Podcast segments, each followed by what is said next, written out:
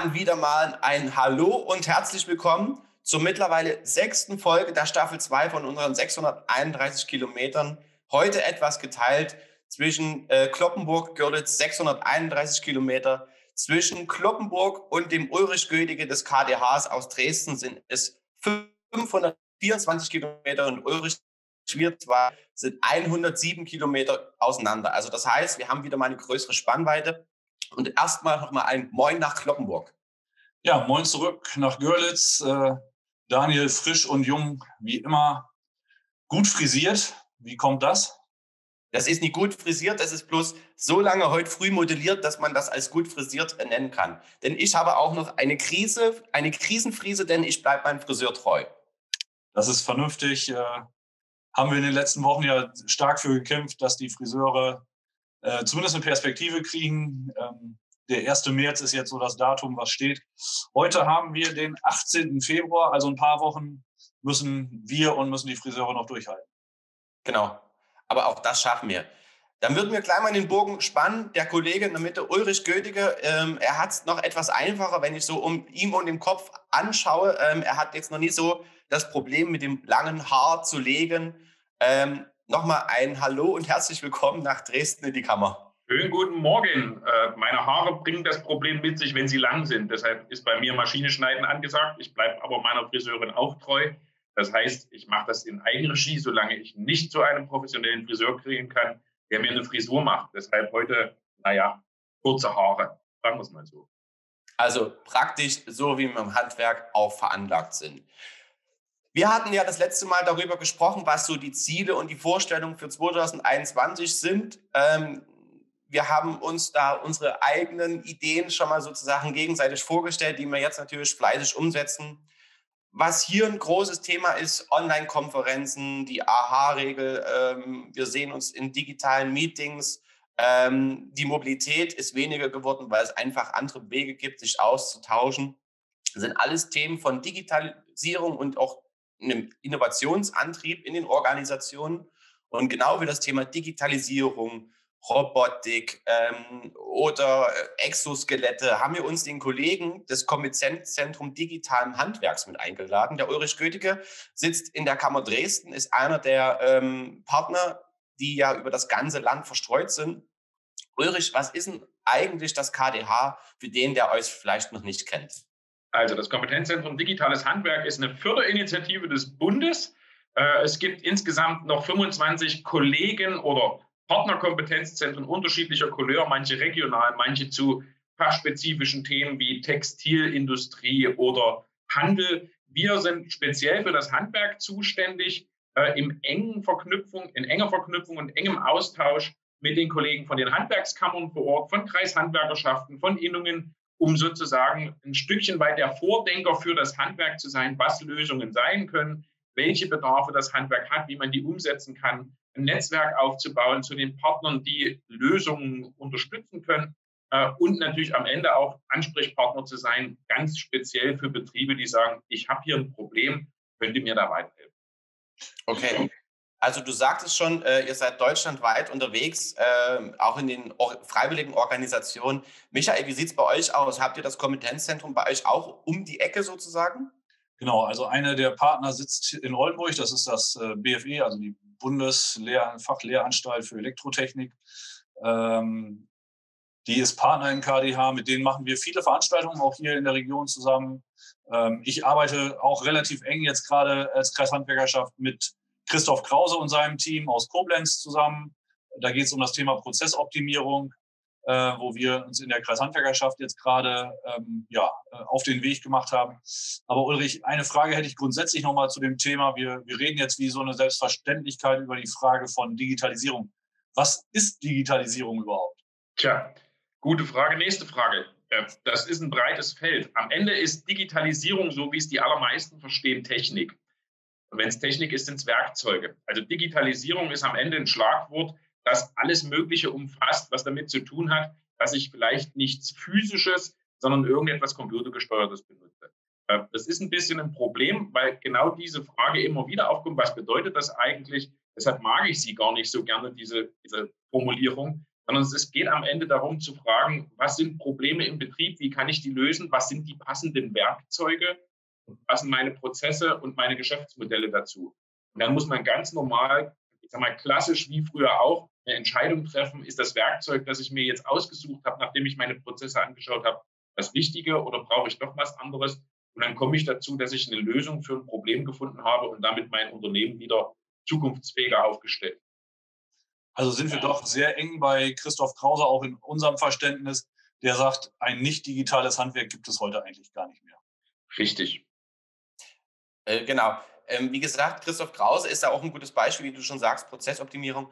Und ähm, da können wir auch direkt einsteigen. Wir haben ja, wir merken jetzt auch vor allem durch die Pandemie, äh, Handwerksbetriebe, Unternehmer, Unternehmerinnen, äh, ich will mal sagen, haben einen gewissen Druck, ähm, auch sich gewissen Situationen anzupassen. Ähm, wir denken da bloß äh, an das Thema vor einigen Jahren mit den elektronischen Kassen, ist ja auch eine Art Digitalisierung oder ein größerer Schritt der Veränderung für die Betriebe gewesen. Ähm, wir haben jetzt ein Jahr Corona. Ähm, ich sage mal so, wir haben auch langsam den Lichtblick. Ähm, vielleicht können wir im, im, Sommer uns ja dann in Berlin treffen, bei, äh, wenn wir den Generalsekretär des ZDHs, Holger Schwanige, im Interview haben. Auch hier nochmal unsere kleine Einladung am Rande.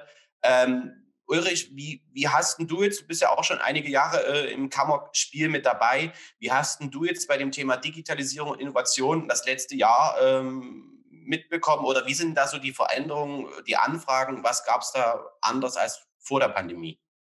Also das muss man ein bisschen trennen. Es gibt natürlich zwei, sag ich mal, zwei Wege der Digitalisierung. Das eine ist der Weg, den uns die äh, Pandemie vorschreibt.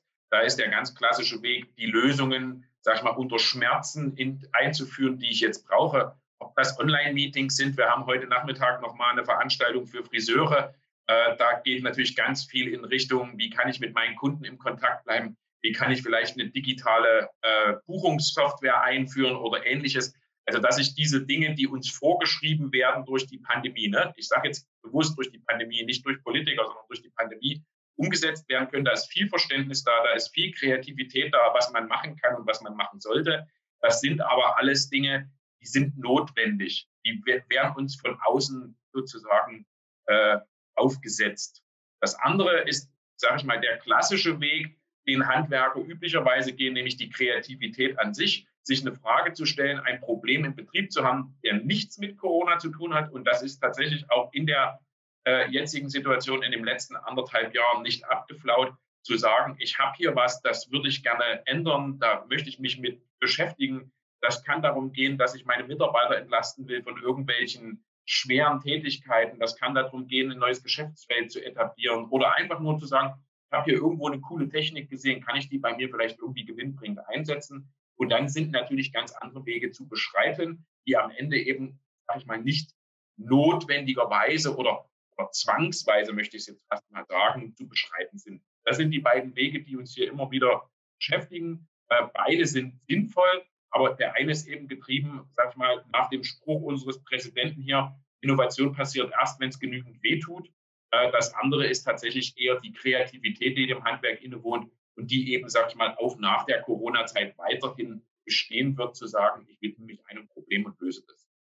Aber würdest du da auch vielleicht sagen, dass die Pandemie für den einen oder anderen, wie du schon sagtest, äh, die Innovation beginnt, wenn es wehtut, äh, auch so ein gewisser Katalysator war oder nochmal so ein Beschleuniger, jetzt es doch anzugehen? Sicher. Äh, vor allen Dingen halt in die Richtung Kundenkommunikation, meine Prozesse optimieren, äh, mir Lösungen zu überlegen für Mitarbeiter, nach, ich sage jetzt Nachverfolgung, ne? klingt ein bisschen schwierig, aber wie kann ich meine Mitarbeiterkoordination besser einsetzen, dass die vielleicht nicht gemeinsam auf der Baustelle sind und so weiter. Äh, es ist halt sehr, also der Katalysator ist sehr eingeschränkt auf ein paar wenige Richtungen. Nichtsdestotrotz sehen wir natürlich immer wieder, wenn ich diese Richtung gehe und diese Lösungen einführe, ergibt sich auf einmal dahinter so eine bunte Welt, was noch alles möglich ist, ne? weil so eine Software meistens nicht nur für sich alleine steht, sondern mir andere Möglichkeiten eröffnet, wenn ich drüber nachdenke. Und das ist natürlich auch was für die Zukunft, da wird es ganz viel Entwicklung geben. Denn so diese, sag mal, dieser Weg, das, was du so schön gesagt hast, dieser Weg, ich gehe jetzt in die Digitalisierung, äh, ist natürlich jetzt asphaltiert. Der ist jetzt kein Feldweg mehr oder irgendwie ein Wanderweg, sondern der ist breit asphaltiert und ich komme an jeder Stelle als Handwerker damit in Berührung Das heißt, da verlieren sich Ängste, da verlieren sich auch Ressentiments bei den Kunden. Ich habe natürlich auch viel mehr Möglichkeiten, mit diesen Dingen etwas zu erreichen. Das ist ein, finde ich, sehr schönes Bild. Habe ich so noch nicht gehört, das mit dem äh, asphaltierten Weg der Digitalisierung, der jetzt da ist. Ähm, kannst du, Ulrich, aus deinem Beratungsalltag das äh, Vorurteil bestätigen, dass sich insbesondere jüngere Handwerkerinnen und Handwerker mit dem Thema Digitalisierung auseinandersetzen und die ältere Generation eher Vorbehalte hat? Oder ist, ist das bei euch gar nicht so festzustellen? Jetzt müssten wir definieren, was jünger und älter ist. Also wenn älter bei 85 anfängt, dann würde ich das unterschreiben. Äh, ansonsten, es ist nicht, wie heißt das heutzutage, es ist nicht inzidenzbasiert nachweisbar. Ähm, also wir haben tatsächlich in der Beratung einen ganz bunten Blumenstrauß. Äh, es ist üblicherweise so, dass es keine Solitäre sind, die Digitalisierung äh, angehen. Das heißt, es gibt nicht den einen Handwerksmeister, der das im Unternehmen durchdrückt. Und damit habe ich natürlich meistens das ganze Unternehmen mit allen Schmerzen und Schwierigkeiten, die da zusammengehören. Aber ich sage mal, wir sind im Handwerk doch eher eine Familie, auch im Unternehmen. Ne? Man steht füreinander ein. Das heißt, die Betriebsinhaber nehmen ihre Belegschaft, ihre Kollegen mit und lassen sich von denen natürlich auch ein Stückchen weit beraten. Und damit sag mal, geht das ganze Konstrukt mit dem Alt und Jung sowieso nicht mehr ganz so auf. Grundsätzlich kann man auf der anderen Seite sagen, um das vielleicht dann doch wieder ein bisschen äh, sag ich mal, zu unterstützen, das Vorurteil. Äh, es ist eine betriebswirtschaftliche Entscheidung am Ende. Und wenn ich kurz vor der Übergabe stehe oder sage, ich gehe in fünf Jahren in Rente, da natürlich steht dann die Frage, warum soll ich mich jetzt um irgendwas kümmern, was mich 30, 40.000 Euro kostet. Das ist aber eine ganz andere Motivation. Das hat aus meiner Sicht nicht viel mit Digitalisierung zu tun, sondern ganz normal mit einem Lebenszyklus eines Unternehmens und sagen wir, mit einer unternehmerischen Entscheidung. Also grundsätzlich, um auf den Punkt zu kommen, das ist bei mir manchmal ein bisschen schwierig, gebe ich zu, Nein, ich kann das nicht unterschreiben. Wir haben vom 65-Jährigen, der noch was im Unternehmen digitalisiert, bis zum frischen Gründer, zum Übernehmenden äh, und alles dazwischen. Ja, also mein Eindruck auch hier im Beratungsalltag äh, ist, dass Digitalisierung an der Stelle vor allen Dingen eine Frage des Mindsets, der Einstellung ist. Äh, bin ich bereit, Veränderungen anzugehen und sehe ich, äh, ich mal, auch den großen Berg, den ich dann vielleicht zu Anfang überwinden muss, mit dem langfristigen Ziel dahinter, ähm, bei Prozessoptimierung eben dann eine langfristige Rendite äh, damit zu bekommen. Ähm, der ein oder andere mag es vielleicht auch aus technischer Spielerei, ne, wir machen es, weil es möglich ist, äh, zu haben, aber äh, es, ist, es ist eine Frage der, der Einstellung. Bin ich bereit, diesen Weg zu gehen? Das ist so mein, mein Eindruck beim Thema Digitalisierung. Ja, wobei. Eine Frage des Alters. Richtig. Wir sind natürlich bei der, wieder bei der ersten Frage von dir, äh, Michael. Was ist Digitalisierung? Äh, ich würde aber dazu eben noch sagen, ich hatte ein schönes Beispiel, leider nicht aus dem Kreishandwerkerschaftsgebiet Görlitz, sondern Bautzen.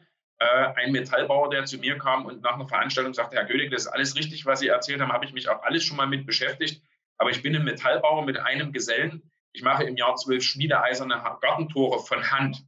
Und ich habe Auftrag für 20 pro Jahr durch die Mund-zu-Mund-Propaganda.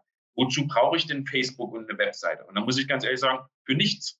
Ja, das ist tatsächlich die Frage, wie stelle ich mein Unternehmen auf? Und wenn das funktioniert, wer sind wir denn, um den äh, Unternehmern und Unternehmerinnen vorschreiben zu wollen, dass sie jetzt digitalisieren wollen? Also dahingehend, ja, das ist das Mindset. Aber es gibt tatsächlich auch Geschäftsideen und Mindsets, die funktionieren tatsächlich ohne Digitalisierung. Man mag es kaum glauben. Es wird auch immer weniger, aber das gibt's. Absolut. Ich bin ich sehr bei dir. Also ähm, Digitalisierung um der Digitalisierung willen macht keinen Sinn in einem betriebswirtschaftlichen Kontext. Genau. Ähm, jetzt ist es ja so, wie du schon sagtest, äh, der Metallbauer oder äh, als Beispiel, der sich sozusagen vielleicht doch mit dem Thema beschäftigt. Äh, in der Kammer Dresden, in dem neuen Ausbildungszentrum, dem NUMI, habt ihr das große Robotikzentrum euch geschaffen. Ähm, und jetzt will ich mal ein bisschen keck sein. Ähm, dort experimentiert und spielt ihr ja ähm, mit dem einen oder anderen Sachen so rum. Also ihr habt den äh, Roboterarm, der äh, vom Schweißen bis hin zu Greifarbeit machen kann mit schnellen Umrüsten. Ihr habt ähm, Transportsysteme. Ähm, erste, erste Frage daran, wie ist so das Feedback? Und zweitens, ähm, was könnt ihr eigentlich alles dazu abbilden? Also erstens muss ich leider Wasser ins, in den Wein gießen. Wir haben keinen Roboter, der schweißen und greifen gleichzeitig kann. So schnell kann man das dann A nicht umrüsten und B, das würde der Arbeitsschutz nicht zulassen. Ähm, also wir haben Roboter, die schweißen können und wir haben Roboter, die greifen können und wir haben mobile Transportsysteme und Exoskelette. Ähm, was wir tun, äh, es ist tatsächlich ein Demozentrum. Das heißt, wir sind hier unterwegs dabei zu sagen, wir können unseren Handwerkern die Chance geben, mit dem Roboter etwas zu tun, um herauszufinden, ob er das richtige Medium, das richtige Werkzeug ist. Äh, wir können natürlich dort zeigen, was für Möglichkeiten so Roboter haben und wir können natürlich die Betriebe, die sich für den Weg entschieden haben, da haben wir auch schon eine ganze Reihe von Betrieben, dort natürlich mitnehmen und sagen, wir können ihnen Hilfestellung leisten, wenn es bei ihnen im Betrieb nicht so richtig klappt. Ne? Weil am Ende muss man sagen, wenn ich einen Roboter habe, ich kann ja dann nicht als Betrieb einfach hingehen und sagen, ja, den nehme ich mir jetzt mal zwei Wochen raus und dann probiere ich mal was. Äh, der hat ganz feste Aufgaben, der soll arbeiten. So, und da ist es dann wie mit einem Mitarbeiter, wenn ich den da irgendwo rausoperiere und sage, ich mache jetzt mit dem hier irgendwie, wie du so schön gesagt hast, eine Spielerei, dann steht er mir natürlich für die Tätigkeiten, für die ich ihn brauche, nicht zur Verfügung. Das können wir hier abbilden. Das heißt, die Beratung, sagen wir, die Begleitung von Betrieben bei Problemen mit Robotern und äh, dieses ganze Thema Demonstration und, und Ausprobieren. Ne? Spielen klingt immer so ein bisschen äh, jetzt am Ende vielleicht richtig, aber ausprobieren. Feedback ist sehr positiv und leider etwas eingeschränkt, muss man ganz ehrlich sagen. Äh, das hat einfach mit Corona zu tun. Die Schwierigkeit ist natürlich für so ein Demozentrum, das soll begreifbar sein. Ne? Also im wahrsten Sinne des Wortes. Und dafür ist es da. Und das ist über die Distanz einfach nicht abzubilden. Wir können natürlich Webinare anbieten und wir machen auch virtuelle Führungen durch das Testfeld. Das Problem ist, das kann es nicht aufwiegen. Das haben wir letztes Jahr gemerkt. Ne? Wir waren ja auch bei euch, Metallbauinnung, Schweißroboter kam super gut an. Äh, wir haben es gemerkt, als wir letztes Jahr so ein Stückchen weit mehr Freiheiten hatten. Da waren wir vor, konnten wir uns vor Anfragen kaum retten. Wir sind auch mobil, ne? also wir kommen auch in die Region. Wir können da nach Görlitz fahren, nach Zittau, nach Weißwasser äh, oder nach Hoyerswerda und können den Roboter mitbringen. Da hatten wir ganz viel zu tun. Aber jetzt, wo eben, sagen wir mal, Kontakte eingeschränkt werden sollen, ist es etwas schwierig. Äh, auch wir können natürlich jetzt hier nicht mit, auch nicht mit kleinen Gruppen durch das Testfeld gehen. Das ist gerade einfach nicht zu. Und das ist so ein Stückchen weit, da sind wir bei Philosophie und Mindset, äh, nicht möglich, ein Begreifen über eine Distanz zustande kommen. Ulrich, darf ich da kurz mal reinspringen? Tatsächlich äh, vielleicht auch mal eine technische äh, Frage. Also wir haben bei uns äh, Schweißsimulatoren im Einsatz, so virtuelle Realität und ähnliches. Ähm, wir haben bei uns auch einen kleinen Industrieroboter, der äh, im Bereich Steuerungstechnik unterwegs ist ähm, für die überbetriebliche Lehrlingsunterweisung. Wir haben ein bisschen das Problem, dass wir ähm, den zwar jetzt einsetzen, aber dass der in den Verordnungen irgendwie taucht dieses Technikthema noch gar nicht so sehr auf. Jetzt beschäftigen wir uns gerade zum Beispiel mit der Frage, ob wir nicht den Industrieroboter schon durch einen Cobot ablösen müssten, also einen Roboter, der nicht mehr in so einem eingehausten Bereich ist, wo keiner rein darf, äh, wo der sofort runterfährt, wenn da einer die Lichtschranke berührt, sondern der wirklich mit dir zusammenarbeiten kann. Sind, sind wir in der Lage im Handwerk diese, diese technischen Innovationen in unseren Strukturen in der Berufsbildung abzubilden? Wie ist eure Einschätzung da? Äh, ja, sind wir. Also wie gesagt, auch bei uns, virtuelle Schweißtrainer sind ja heute, glaube ich, schon Stand der Technik. Auch wir setzen die ein. Äh, wir sind, glaube ich, auch in der Lage, sie von der technischen Sicht her und auch vom Mindset der Handwerker in der überbetrieblichen Lehrunterweisung, in der Meisterausbildung und ähnliches einzusetzen. Der, das Interesse ist groß von den Leuten. Wo wir vielleicht noch ein bisschen Nachholbedarf haben, ist bei den Regelungen. Also zu sagen, ich brauche natürlich in der Meisterausbildung und auch in der ÜLU, äh, sage ich mal, die Strukturen, die, ich will mal sagen, in den, in den Prüfungsordnungen und in den, in den Kursinhalten definiert sind. Deshalb haben wir uns halt hier entschieden zu sagen, wir machen ein Zusatzangebot, wir gehen in die Meisterklassen mit dem Zusatzangebot, aber es ist halt in den Kursen noch nicht verpflichtend als Thema mit drin. Grundsätzlich äh, ist das technische Thema, die technische Umsetzbarkeit, glaube ich, in den Bildungszentren nicht das Problem und vor allen Dingen nicht in den Köpfen von den Handwerkern das Problem. Äh, weil wenn, wie gesagt, ich kann immer nur das Credo wiederholen, für mich ist das Thema Digitalisierung, digitale Technologien eine Frage eines Werkzeugs. Und es wird kein Konditor einen Hammer kaufen, wenn er eine Torte machen will. Genauso verhält sich das mit Robotern und ähnlichem. Aber wenn ich mir eben die Frage stelle, was kann ich mit so einem Roboter, kriege ich vielleicht Antworten im Betrieb. Und da kenne ich keinen Handwerker, der dann nicht bereit ist, das passende Werkzeug einzusetzen, um sein Handwerk nach vorne zu bringen. Dafür ist mir das Ganze nicht so wichtig. Na, was man ja auch sagen kann, äh, in Dresden zum Beispiel, äh, also ich, ich kenne es ja selber noch an der Lackierpistole üben. Auch das ist ja mittlerweile äh, digital möglich. Und hier muss man ja auch sagen, das ist ja auch ein, wirtschaftlicher Vorteil oder ein wirtschaftlicher Gewinn für so ein Bildungszentrum. Weil ich muss halt die 20 Kotflügel da haben und jeden Tag, weiß nicht wie viel Liter Lack, ähm, ich sag mal so, einfach nur zum Üben äh, verbrauchen. Ich kann ja wirklich die Tür lackieren virtuell auf den Knopf drücken und dann geht das wieder von vorne los. Also es ist ja auch nicht nur, wie gesagt, wirtschaftlich, aber auch Umweltschutz ist ja da ein Thema. Wie gesagt, Lack ist jetzt nie unbedingt so äh, das, was man überall in die grüne See kippen sollte oder kann. Ähm, also hier spielen ja auch viele Faktoren über die einfache Handhabung noch drüber mit hinaus. Aber du sagtest es schon, ähm, wenn ich jetzt zum Beispiel, wie gesagt, ich bin Maler, wenn ich jetzt zum Beispiel mit meinem Malerbetrieb ähm, als Meister zu euch ins KDH komme und sage, ich hätte gerne was, um eventuell Thema Gesundheitsschutz meinen äh, Mitarbeitern was Gutes zu tun. Habt ihr da irgendeine Möglichkeit, wie ihr selbst mit dem Thema Digitalisierung oder Innovation äh, auch Gesundheitsprävention betreiben könnt? Ja, die Frage ist ja, was man, was für gesundheitliche Fragestellungen da entstehen. Nummer eins, ne, könnte man jetzt ganz einfach sagen, natürlich kann man eine digitale Lösung dafür schaffen, dass der Mitarbeiter weiß, dass jetzt die Dreiviertelstunde, die nach Arbeitsschutz vorgeschrieben ist, um dann Pause zu machen, auch eingehalten wird, ne? dass es dann einen Alarm gibt und so weiter und so fort. Jetzt sagen wir, das sind natürlich ganz, ganz einfache Lösungen. Aber natürlich gibt es Technologien wie Exoskelette, äh, wie vielleicht auch solche Lösungen wie, wie, wie was weiß ich, äh, Roboter im Lackiereinsatz, äh, oder ähnliches. Ne? Beispiele gibt es überall. Wir haben einen Tischler, der tatsächlich Roboter zum Lackieren seiner Türen einsetzt. Nicht, weil er seine Mitarbeiter loswerden will, sondern weil er sagt, ah, es ist sehr schwer für solche Arbeiten Leute zu finden. Und das will ich niemandem antun. Den ganzen Tag nur Türen lackieren, ne? bei mir in der Tischlerwerkstatt. Irgendwie nicht das, was ich mir vorstelle, was Handwerk ausmacht. Das ist ein bisschen sehr stupide. Und dann gibt es so eine Lösung und die kann das. Und dann mache ich das eben so. Also das sind die Fragen, Natürlich immer ne, muss ich anfangen mit der Frage, was will ich bei meinen Mitarbeitern eigentlich entlasten. Aber wir haben hier eben tatsächlich im Robotik-Testfeld auch Exoskelette als Demonstratoren. Natürlich nicht für jeden Einsatzzweck immer das Passende da, aber dann haben wir Partner, Kollegen, die Kontakte zu Hochschulen und Forschungseinrichtungen, wo es dann im Zweifel das Passende gibt. Was, und das ist so das Credo, das wir hier in Dresden verfolgen, aber eigentlich auch im KDH insgesamt, dass ich dann auch mal ausprobieren kann als Handwerker. Ne? Also nicht blind irgendwas kaufen auf einen Beratungsansatz von jemandem, der keine Ahnung hat, sondern wirklich zu sagen, ich gehe hin, ich probiere das aus, wir gehen mit ihm in den Betrieb, wir setzen das dort mal probehaft um und dann kann er erst mal gucken, ob das wirklich das bringt, was er möchte. Und wenn dem so ist, dann kann ich das Projekt zu Ende führen und sagen, jetzt führe ich es flächendeckend. Du hast ja, du hast ja am Rand auch was schon.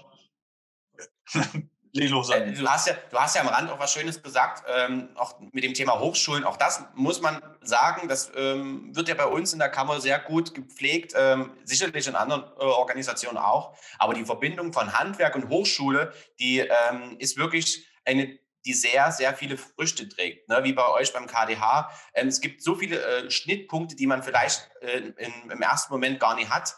Ähm, aber ja, also hier nochmal der Appell, versucht es einfach mal aus, äh, wenn ihr ein KDH oder äh, die Partner bei euch in der Region habt, klingelt einfach mal durch und äh, einfach anschauen und ausprobieren. Absolut. Ich äh, wollte nur bei uns, wir haben auch äh, zum Beispiel einen Handwerksbetrieb hier, auch im Bereich äh, Lackiertechnik, der ähm, hat in seiner Werkstatt eine, eine ich glaube, mittlerweile drei Roboter aufgestellt, um bestimmte Aufträge abzuarbeiten. Und daneben arbeiten die Kollegen auch noch in der klassischen Lackier- Abteilung händisch. Ich finde, das macht genau dann eben auch das Handwerk aus, dass du ähm, entscheiden kannst, was ist für den Auftrag äh, jetzt der, das richtige Werkzeug, genau wie du es formulierst, Ulrich. Und äh, die meisten Handwerksunternehmer, die ich kenne, sind da auch tatsächlich äh, pragmatisch unterwegs und sagen, wenn ich merke, dass mir so ein Roboter oder ein Exoskelett oder auch nur das neue äh, Programm für die äh, Auftragsplanung hilft, besser zu werden, dann setze ich das auch ein. Genau so ist es. Und äh, wie, wie, du schon sagtest, äh, Ulrich, wir haben ja jetzt im Endeffekt schon über den großen Bauchladen des KDHs gesprochen, also vom Exoskelett bis hin, ich sag mal so, selbst einfache Smartphone-Applikationen äh, sind ja so Themen, die ihr dort mit bedient.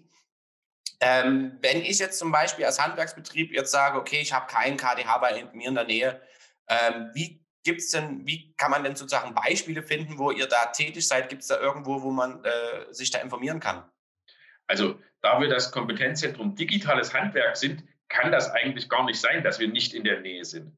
Ähm, es gibt natürlich die ganz klassischen Wege. Wir haben eine Internetpräsenz, wir haben einen Facebook-Kanal, wir haben einen YouTube-Kanal, Instagram und auch Twitter. Also da findet man schon was. Da haben wir natürlich auch Beispiele aufbereitet in Video, in Text. Da kann man sich was anschauen. Grundsätzlich ist es aber so, ich habe gesagt, wir sind bundesweit aufgestellt und das meine ich ernst. Äh, ich war schon im Allgäu, ich war schon in Hamburg und habe dort Betriebe beraten und Vorträge gehalten und so weiter. Ne? Es ist für uns keine Ausrede, dass wir nicht um die Ecke sitzen. Aber es gibt in der Handwerksorganisation äh, Kollegen, die nennen sich Beauftragte für Innovation und Technologie. Es gibt Kreishandwerkerschaften, da gibt es Berater, es gibt Bildungszentren, da gibt es Leute, die ein offenes Ohr haben. Die finden uns am Ende. Ne? Wenn man jetzt niemanden vom KDH um die Ecke hat, spätestens die wissen, wo sie anrufen oder wo sie eine Mail schreiben müssen, dass wir informiert werden, wenn sie nicht weiterkommen. Da gibt es ganz viel Expertise, wirklich breit aufgestellt in der ganzen Bundesrepublik. Und ich kenne eigentlich keinen Kollegen, der sagt, wenn ich nicht weiter weiß, dann kann ich dem Betrieb nicht helfen, sondern der nimmt dann Telefonhörer äh, oder benutzt dann die Zoom-Konferenz und meldet sich bei uns oder bei einem anderen Technologiebeauftragten und sagt, Mensch, hör mal zu, ich habe hier ein Problem, kannst du mir weiterhelfen? Das heißt, wir sind immer nur ein Gespräch entfernt. Das funktioniert meist am besten, wenn man wirklich erstmal auf der regionalen Ebene seine Partner abfragt, seine Kreishandwerkerschaft, die Innung, den Fachverband, die Handwerkskammer. Und wenn man dann sagt, Mensch, da, da geht es nicht weiter, auch uns direkt gerne äh, ins Boot holt. Aber üblicherweise finden wir auch über diese Wege natürlich zueinander. Und damit ja, hast du auch, wenn jetzt jemand da ist, Ulrich, der sagt, äh, okay, ich weiß, wen ich ansprechen kann, aber ich weiß noch gar nicht, was hätte ich denn jetzt, äh, in welche Richtung kann ich denn überlegen, ob mir Digitalisierung weiterhilft. Ähm, ich glaube, es gibt auch äh, bei euch Sammlungen von Best Practice, Good Practice Beispielen, äh, die ihr verbreitet. Ähm, vielleicht kannst du ein, zwei von den, den Beispielen der digitalen Macher erzählen und auch nochmal den Tipp rausgeben, wo man die findet. Gerne. Also handwerkdigital.de. Wir schreiben es dann auch in, die, in, die, äh, in den Waschzettel des äh, Podcasts hier rein, nehme ich an. Äh, handwerkdigital.de, um es ganz sicher zu machen. Dort finden sich die Best-Practice-Beispiele. Ähm, da gibt es auch zusätzlich, bevor ich jetzt zu den zwei Beispielen komme, die erbeten worden sind, äh, Möglichkeiten, dass ich mir einfach mal selber ein Bild davon mache, wie bin ich eigentlich schon digital aufgestellt und wo kann ich vielleicht was weitermachen. Also wir haben da so einen Digi-Check, wir haben da tatsächlich auch das Thema, dass man sich dort mal seinem Geschäftsmodell widmen kann und fragen kann, wo bin ich denn in meinem Geschäftsmodell? Ne? Dieses komische Thema, aber so aufbereitet, dass ich mir Antworten geben kann, wie bin ich denn aufgestellt bei Kundenkommunikation oder bei meinen Prozessen und so weiter. Also dass ich dann eine Antwort finde. Beispiele, ich bleibe mal bei dem Robotik-Thema. Ein Beispiel ist ein Steinmetz, der kommt tatsächlich aus unserem Schaufenster. Da geht es darum, dass der natürlich gesagt hat, okay, ich habe Großaufträge. Ich bin jetzt nicht der, der Grabsteine macht. Das ist auch ein tolles Steinmetz-handwerkliches Thema. Aber ich bin so für Bauwerke, für Statuen, für irgendwelche Portale und Säulengänge und ähnliches der Experte. Und ich habe immer das Problem, meine Kollegen, die brauchen dann so einen Monat, um aus einem 3x3 x 3 Meter großen Sandstein so eine Grobform rauszuschlagen, aus der sie dann in künstlerisch-handwerklicher, kreativer Arbeit das machen, was am Ende das werden soll. Und dieses Thema hat er sich natürlich genommen und hat gesagt, die Aufträge, die mir angeboten werden, für die ich qualifiziert bin, die kann ich gar nicht annehmen, weil ich viel zu viel Zeit für sowas brauche. Wie kann ich das lösen? Und ist auf, den, auf die Antwort gekommen, nehme ich doch einen Roboter. Was macht der Roboter jetzt? Der Roboter macht die Vorarbeiten, also alles bis zu einem sogenannten Halbzeug heißt es in der Industrie, also zu einer Grobform, die jetzt dann der handwerkliche Steinmetz gehen kann und wirklich kreativ am Ende die Putte oder die Säule oder das Kapitell rausschlägt äh, und das in einer Qualität, die der Roboter nie bringen könnte. Hat natürlich den großen Vorteil, die Kollegen sind begeistert, weil sie sagen, mach mir jetzt nicht einen Buckel drei Wochen krumm und weiß eigentlich nicht, was ich tue, bin demotiviert und danach bin ich erstmal zwei Wochen krank, weil es so anstrengend ist, das zu tun. Auf der anderen Seite, der Roboter wird nicht krank, er geht auch nicht in Urlaub, er kriegt vielleicht mal eine Software-Update oder verschluckt sich irgendwo, äh, dass man neu starten muss, aber der tut natürlich Dinge, die man auch ganz ehrlich, und das ist das Credo dieses Handwerksmeisters, das will ich meinen Kollegen gar nicht mehr antun. Das ist keine Aufgabe, die ich gerne als Chef verteile. Ne?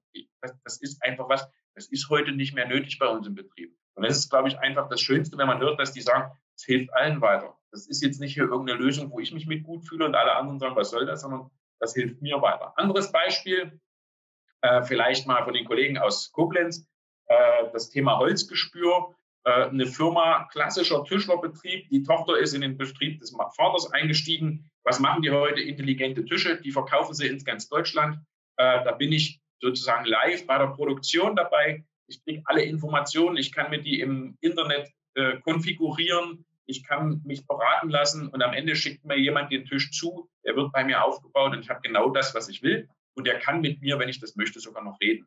Das sind so Dinge, wo ich sage, da ist dann Digitalisierung auch nicht nur Selbstzweck fürs Handwerk, sondern durchaus auch neues Angebot an den Kunden. Super.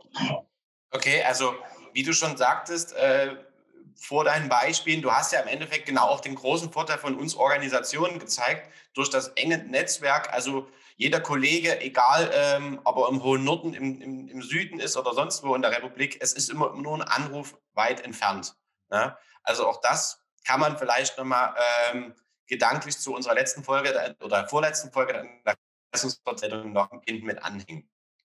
Aber genau das ist ja das Thema. Wir haben den großen Bauchladen des KDHs mit den Kollegen in ganz Deutschland, die immer um die Ecke sind, wie wir gelernt haben. Und die große Frage ist jetzt aber noch, ähm, was ist jetzt so der nächste große Schlag des KDHs? Darfst du den schon verraten? Gibt es denn da was? Der nächste große Schlag ist, dass wir hoffentlich noch drei Jahre weitermachen dürfen. Ähm, wir sind ja erstmal nur bis zum 30.06. in der Lage, äh, die Handwerksbetriebe zu unterstützen. Da arbeiten wir jetzt gerade als Kollegen alle ganz fleißig daran, dass es dann weitergehen kann. Äh, das ist so der nächste große Schlag, den wir so sehen. Und dann werden wir uns eben mit Themen beschäftigen, sage ich mal, die wir jetzt vielleicht noch nicht ganz so im Fokus hatten. Thema KI, Thema Internet der Dinge sind Themen, ne, die wachsen an uns heran. Äh, und da ist es für uns wichtig, als, als Kompetenzzentren-Mitarbeiter dort Antworten geben zu können an die Handwerker. Und zwar nicht, was ist KI, sondern wo kann ich das eigentlich einsetzen? Und zwar auch nicht, indem ich sage, du kannst KI da und da einsetzen, sondern zu sagen, guck mal, hier haben wir eine Problemlösung, die hilft dir weiter vielleicht auch ganz gewerkespezifisch für mehrere Unternehmen. Und wenn ich dir jetzt noch verrate, dass da KI drin ist, können wir auch auf der großen Bühne mitspielen und können eine Lösung präsentieren, die wirklich jemandem was bringt. Und nicht nur irgendwo als Demonstrator in einer Industriehalle ganz hinten in der Ecke läuft, damit wir mal was umgesetzt haben, aber am Ende keinen Wert hat. Bei KI, bei KI fällt mir natürlich das Thema äh, Chatbot ein. Also der Werbeblock Crafty ist damit auch erledigt. Richtig, war nicht ganz uneigennützig. also man sieht ähm, ja wirklich auch in verschiedenen Ebenen oder in verschiedenen Sachen wird gearbeitet. Ihr mit eurem Craftboard, Ulrich, eher sozusagen jetzt KI oder generell halt äh, Digitalisierung und Robotik. Ähm, auch das ist sozusagen das Thema, ja, ähm, wie kann man das in den Innungen weitertragen? Ulrich, du sagtest schon, du warst zu Gast bei uns äh, im vergangenen Sommer mit der Metallberinnung. Wir haben auch die Drohne fliegen lassen, auch das ein spannendes Thema, was vielen Betrieben wirklich auch die Arbeit erleichtern kann. Also der Dachdecker muss halt nicht mehr ähm, erst aufs Dach steigen und gucken, welche Schindel kaputt ist. Der kann halt wirklich von unten aus äh, mit der Drohne hochfliegen, ähm, was ja natürlich Zeit und äh, Ersparnis ist und auch ein Vorteil ist, äh, Thema Gesundheitsschutz. Und wir drücken die Daumen, dass ihr dann sozusagen wieder weitermachen könnt, dann auf der ganz großen Bühne. Ähm, da seid ihr dann auch näher am ZDH bestimmt weiter dran. Auch hier nochmal Hallo, Herr Schwanecke. Ähm, ich wünsche euch dann schon mal ähm, einen wunderschönen Resttag und in der nächsten Folge wollen wir uns damit befassen, Haftung für Steuerfehler, so in im Kreis Handwerkerschaft. Da hat der Kollege aus Kloppenburg äh, einen kleinen bunten Blumenstrauß mitgebracht. Ähm, Micha, willst du noch mal kurz Einblick geben, um was es da in der nächsten Folge geht? Ja, wirklich nur ganz kurz. Ähm, ich habe den großen Vorteil, dass ich einen Kollegen habe, der aus dem Bereich Steuerberatung, Wirtschaftsprüfung zu uns in die Kreishandwerkerschaft gekommen ist. Das zu einem Zeitpunkt, wo gerade ähm, Optierungsmöglichkeiten oder Notwendigkeiten im Blick auf 2b USTG, also Umsatzsteuergesetz, äh, die Besteuerung von Körperschaften des öffentlichen Rechts im Raum stand. Ähm, da, dem Thema haben wir uns gekümmert oder uns genähert, weil wir ähm, an der einen oder anderen Stelle eben Dienstleistungen haben, die gegebenenfalls umsatzsteuerpflichtig werden, sind. Ähm, und wir haben das Thema, denken das Thema jetzt bei uns in der Kreishandwerkerschaft etwas größer im Sinne von eine, eines Tax-Compliance-Systems, ähm, das eben insbesondere die Frage in den Blick nimmt, wie ist die Haftungsregelung und wie können wir uns als Geschäftsführer äh, und auch unsere Ehrenamtsträger in verantwortlicher Position vor Steuerfehlern, die unabsichtlich passieren, ähm, haftungsrechtlich ein Stück weit absichern. Dazu gibt es dann in der nächsten Ausgabe den ein oder anderen Hintergrund. Äh, ich bin kein Steuerexperte, aber wir haben dann meinen Kollegen Dennis Maxlon mit an Bord, der uns dazu was erzählen wird. Also die nächste Folge, ähm, ich würde mal sagen, äh, Zielpublikum ist eher das Hauptamt, ähm, aber auch hier äh, mal eine Perspektive, die so vielleicht noch nie beleuchtet wurde. Ulrich, vielen lieben Dank, ähm, dass das so geklappt hat. Auch Michael, dir nochmal vielen Dank. Ich habe das Feedback zu deinem Seminar schon gehört. Es war sehr gut. Ähm, auch hier vielleicht nochmal bei dem Kollegen nachgucken, äh, beim Handwerksmacher. Äh, Mitgliedergewinnung ist da ein großer Schwerpunkt seiner Arbeit. Immer den Chatbot äh, bewerben und nutzen. Guckt bei den Kollegen des ADHs vorbei. Und ganz wichtig, da wir ja ähm, am 25.02. ausstrahlen. Morgen ist die digitale Freisprechung der Kreishandwerkerschaft Görlitz. Unbedingt einschalten. Wir wagen einen Versuch, ähm, der hoffentlich, nee, der definitiv funktionieren wird. Ähm, Festrednerin ist Nora Seitz, die wir ja auch schon zu Gast hatten. Äh, unser alter Kreishandwerksmeister wird da sein, unsere alte oder aktive Kreishandwerksmeisterin. Unsere ähm, alten Sachen wollen wir etwas überdenken, in einen neuen Wein gießen. Seid gespannt, vielen Dank und bis zum nächsten Mal.